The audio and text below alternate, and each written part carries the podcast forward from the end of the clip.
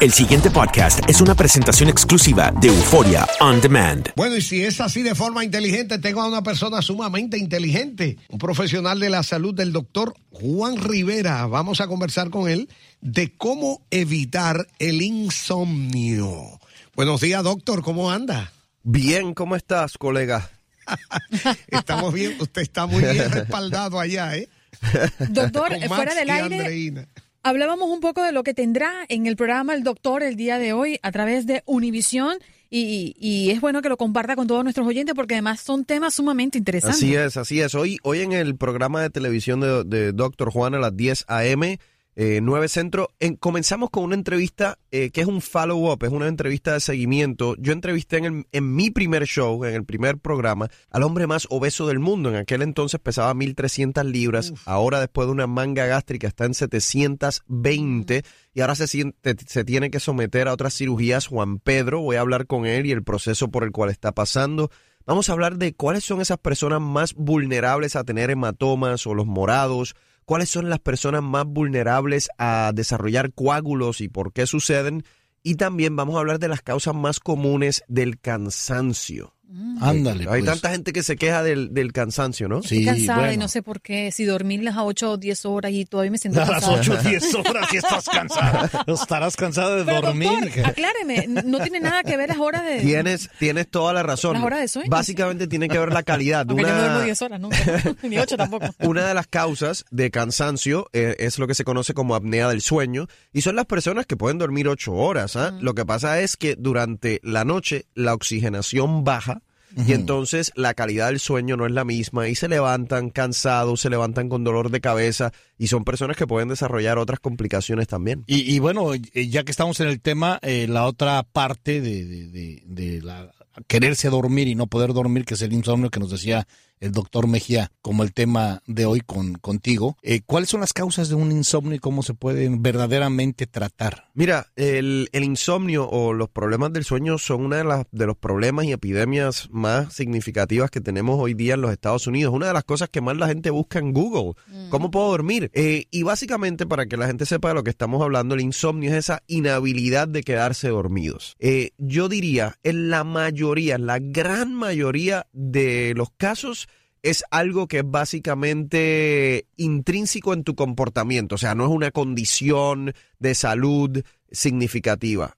Obviamente uno siempre tiene que asegurarse que la persona esté bien de la tiroide, uno tiene que asegurarse que los laboratorios están bien, que no estén tomando algún tipo de medicamento que le pueda causar insomnio, ¿no? Hay personas, por ejemplo, por mencionar una, que toman esteroides, que son estos medicamentos antiinflamatorios para el asma, por decir alguno, que te puede quitar el sueño. Hay gente que utiliza medicamentos para bajar de peso que te puede quitar el sueño. Fuera de eso, yo te diría que la mayoría de nosotros, me incluyo porque he padecido de esto, es simplemente el comportamiento. Nos vamos a, a nuestro cuarto, a nuestra recámara, y hacemos todo menos dormir. Tenemos la computadora, tenemos el televisor, tenemos el teléfono, tenemos tantos estímulos que realmente no entramos en esa higiene del sueño que se necesita eh, para dormir. Por ejemplo, hay personas que no se duermen cuando van a la cama y se quedan ahí mirando el techo una hora, cuando realmente los expertos te dicen, si uno no se duerme en esos primeros 15 a 20 minutos, párate, haz algo, vuelve, lee, por ejemplo, haz algo, te lees tres, cuatro páginas de un libro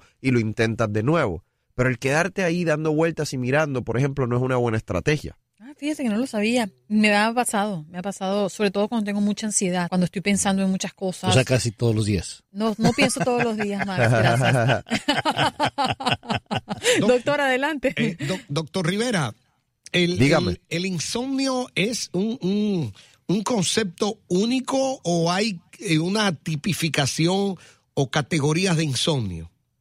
Mira, yo lo veo, yo básicamente veo el insomnio como básicamente la inhabilidad de dormir. Definitivamente hay diferentes casos, ¿verdad? Hay personas que te dicen, por ejemplo, voy a dar mi caso. Mi caso es que a mí se me hace difícil quedarme dormido. Una vez yo me quedo dormido, yo puedo dormir 10 horas. Un volado.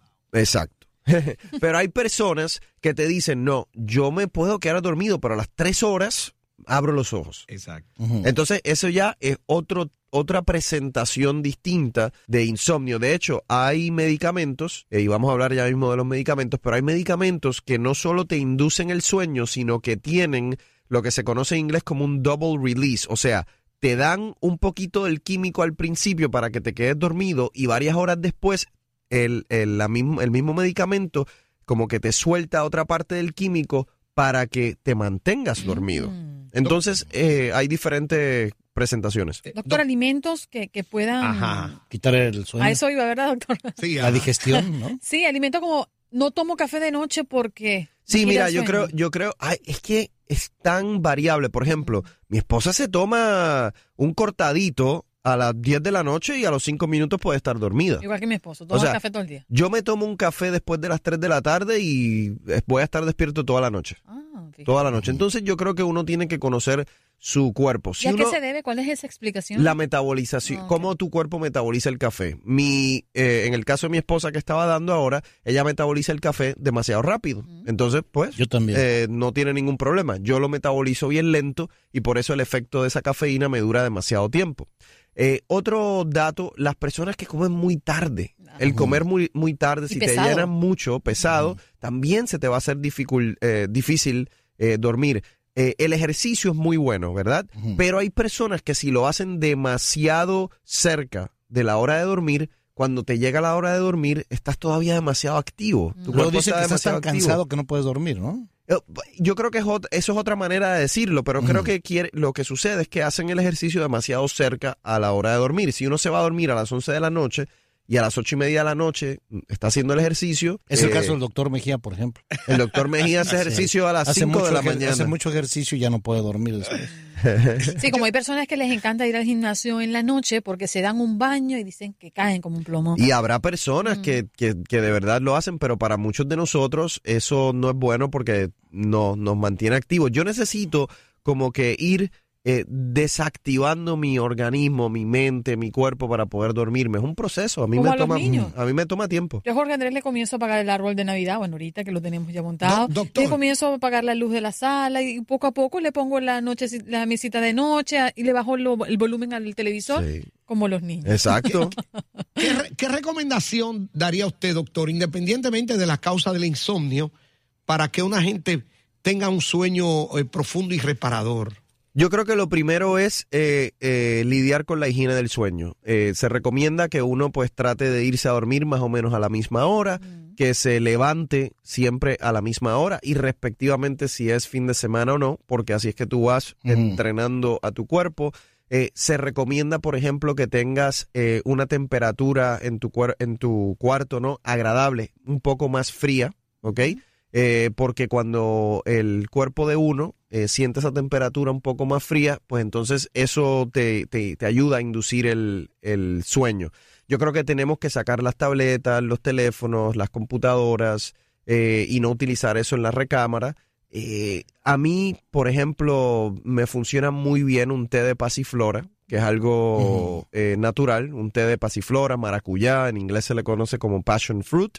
La Pero habrán, ajá, exacto, y habrán eh, en Puerto Rico parcha, hab- Parcha. habrán otras personas que le funciona mejor el té de tilo, algo que te vaya, Y, Calmando. y estos medicamentos que te dicen que son para dormir eh, y que no te hacen que te, que, que te hagas adicto son no son malos. hay que tener mucho cuidado porque yo creo que hay demasiadas personas tomando esos medicamentos Sí, eh, que son pregunto. adictivos, Sí son. eh, son adictivos, especialmente las benzodiazepinas, eh, que, el- que básicamente el Xanax, el Ambien, el Lunesta, y sigo mencionando muchos porque no estoy favoreciendo ni, ni Pero por ejemplo lo- los, los más comunes que son más eh, no no no conozco marcas, pero que estos que vienen en líquido Bueno, por ejemplo, la melatonina, que lo consigues sin receta, está bien. Ajá, sí, no. las que puedes agarrar sin receta. La melatonina, por ejemplo, no, no tiene ningún problema. es- también lo puedes utilizar. Yo, yo, yo, eh, eh, a veces cuando no puedo dormir, tomo una pastita que me daban mis, bueno, mi mamá me la daba de noche para calmarme. eh, y es más usado y conocido como para cuando estás mareado, pero realmente da sueño. Ah, como una La- dramamina el o algo dramamine, así. el dramamine. Sí, Y me eh, parece es- que es bueno, ¿no? Es, es uno de los medicamentos, ¿verdad? Dentro de, Es de los benignos, ¿no? O hay gente que lo hace con, con una con Benadryl o algo así, ¿no? Eh, eh, Otro un con un whisky antihistamínico. o con un vino. ya, Ya, ya, eso, después de los 21, sí. ya eso, ya eso hay que tener cuidado. Fíjate, eso es buen punto, porque el alcohol aunque te induce el sueño, tiende a disminuirte la calidad del sueño. Ah, ¿y eso por qué? Pues no sé, no, no, no sabemos qué raro. exactamente por qué, pero las Pues yo personas, bien, ¿eh? Y te tomas una botella de vino todas las noches.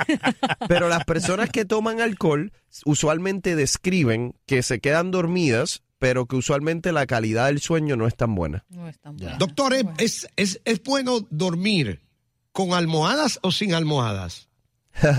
Eso yo, yo creo, ¿verdad? La, en términos de, de comodidad, yo creo que con almohadas, doctor, no Sí. estoy seguro. No estoy seguro si hay, un, ah, hay una con- implicación clínica ahí, porque yo, yo por lo menos nunca he leído un estudio Yo- de almohada versus no almohada y cuál es mejor para la salud, pero ¿Acompañado o no acompañado? eso sí hay estudios. Sí, sí, ¿Empiernado o no empiernado?